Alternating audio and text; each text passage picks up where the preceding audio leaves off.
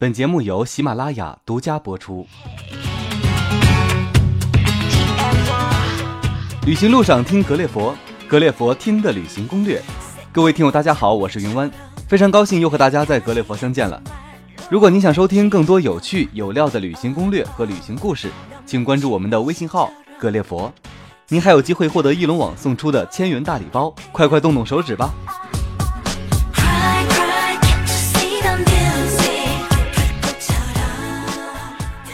北海道在日本是大自然的象征，所以在这里主要购买一些天然产品或制品，如玻璃制品、马油、富良野的薰衣草种子、新鲜的鱼和食材等。如果要按照区域来说，北海道主要的商圈集中在札幌，这里各大商场种类齐全，应有尽有。在各大主要城市，卖化妆品的药妆店随处可见。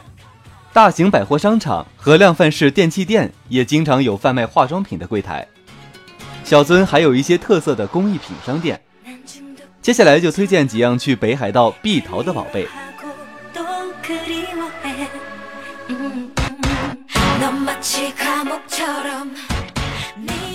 首先要提的小礼物是晶莹剔透的玻璃制品了。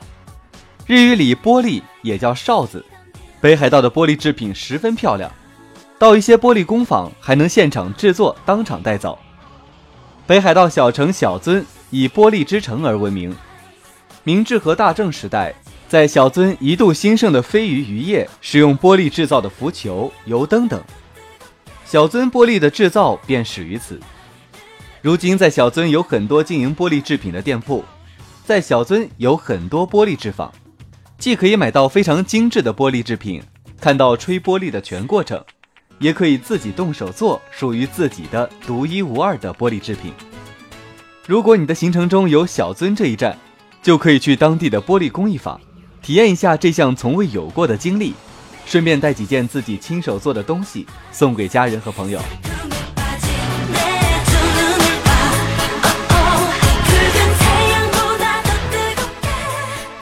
北海道最有规模也是最有历史的玻璃工坊。当属北一哨子馆了，位于小樽市界町通，搭地铁到小樽站出站后直行，至色内二丁目及运河沿岸十字路口的前一个十字路口右转，直行即可到达。根据店铺活动的安排、季节的不同，营业时间会有所变动，但一般在八点四十五到十八点都对外开放。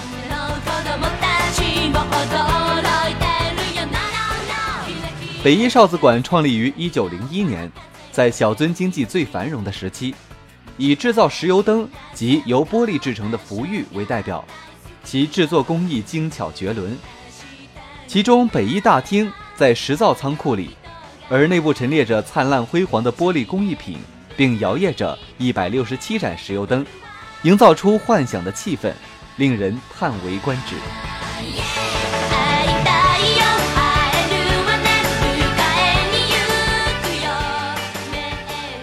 在精美的北海道玻璃花瓶上，再加上一束北海道富良野的薰衣草，就更完美了。北海道的富良野被誉为东方的普罗旺斯，每年六月下旬至八月上旬，山坡与平原化为紫色花海，游人陶醉其中不能自拔。日本原本并无薰衣草，一九三七年从法国引进薰衣草的种子开始栽培，由于富良野一地纬度和普罗旺斯相同。最后，薰衣草便在此生根、茁壮、开花。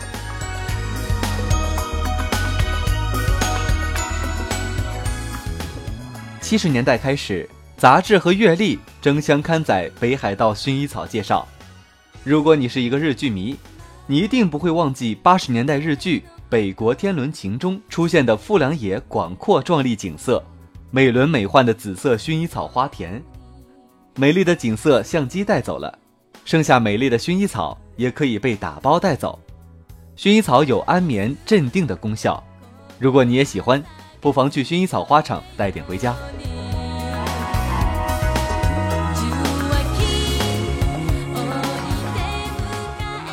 买薰衣草花种子最好的地方，非位于北海道富良野地区，介于上富良野町及中富良野町之间的富田农场莫属了。搭乘 JR 富良野线，在中富良野站下车，再步行约二十五分钟可到。富田农场从创立至今，由昔日以薰衣草为主的种植方式，演变成现在有多达一百五十多种花卉的大型农场。为了方便游人赏景，农场更在两年前于花田旁建立了高台，让游人可以目见高台上，居高临下将这片花田盛景尽收眼底。这美景似乎触手可及，感觉像到了伊甸园，在花田中。还恰到好处地矗立着几所木屋，累时可以到这里歇歇脚哦。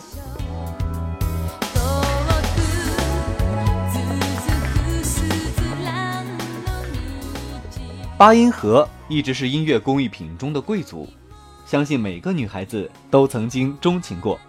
不过在日文里，八音盒被称作音乐盒，它的雏形是从一台挂在教堂钟楼上的牌钟开始的。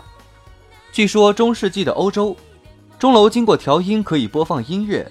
十四世纪初期，欧洲人发明了这种用发条装置来演奏的乐器，清脆如水晶般的乐声让八音盒一度风靡荷兰、比利时和法国北部。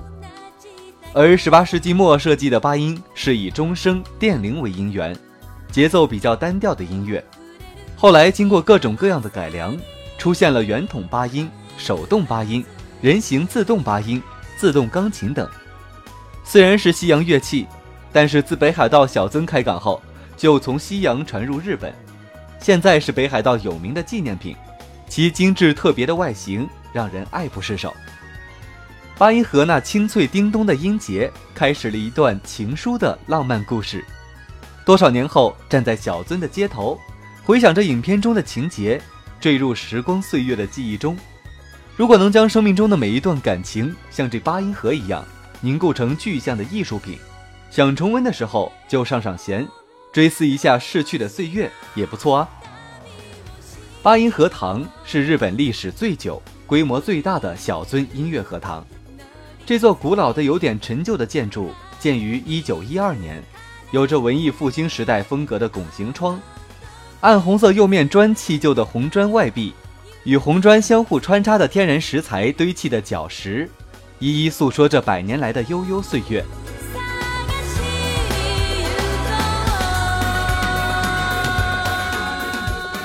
走进音乐荷塘内，仿佛进入了童话般的世界。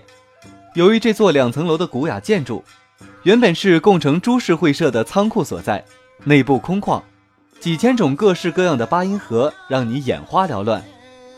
空间的上面。是一个悬挂的阁楼，陶器或玻璃制作的别具一格的八音盒，在昏黄的灯光下泛着温润的光泽。转至二楼的走廊，会觉得来了精致的饰品店，琳琅满目的各种挂件，或挂在墙壁上，或盘在盒子里。但不论是项链还是怀表，一切都和音乐有关。八音盒堂位于北海道小樽市入船附近，搭乘 JR 函馆本线。或快速 Airport 号至南小樽站，再步行约五分钟即到。在九点到十八点的营业时间都对外开放。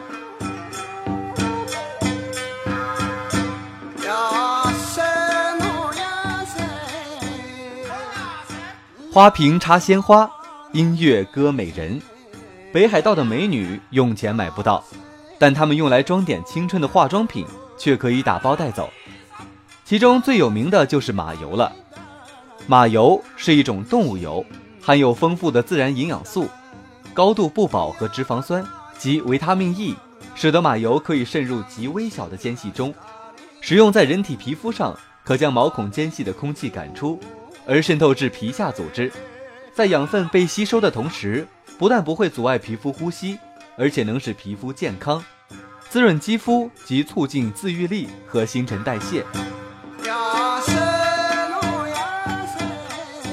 其实马油来自中国，马油的历史可追溯到四千年前，四百多年前才传到日本，到了今天成为日本护肤界的宠儿。而日本的马油又以北海道的马油为上，基本上日本每家都会备着一瓶，来到北海道不妨也带一瓶回去。有上百年历史的李小璐商业街，位于北海道札幌市中央区南二条西二丁目。每天十点到二十四点间营业。乘坐地铁南北线至博野站下车，或从札幌站步行约二十五分钟就到。在这里，基本可以买到包括马油在内的所有北海道化妆品，是女生逛街的上上之选。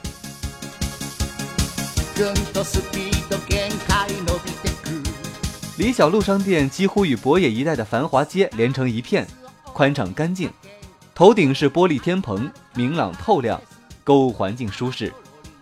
街内汇集了无数时装、电器商店、游艺厅、电影院以及餐厅等各种商业设施，是当地人喜爱的购物区。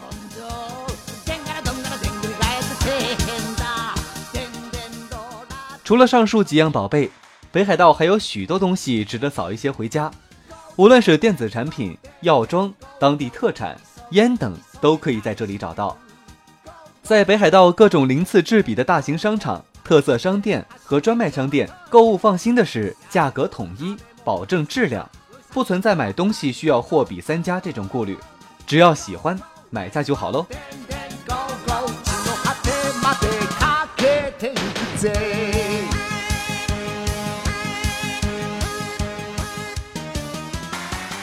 好了，本次节目就先介绍到这里了。在节目的最后，也给栏目再做做广告。如果您还想收听更多旅行攻略和旅行故事，欢迎关注我们的微信号“格列佛”，会有更多精彩攻略等着你哦。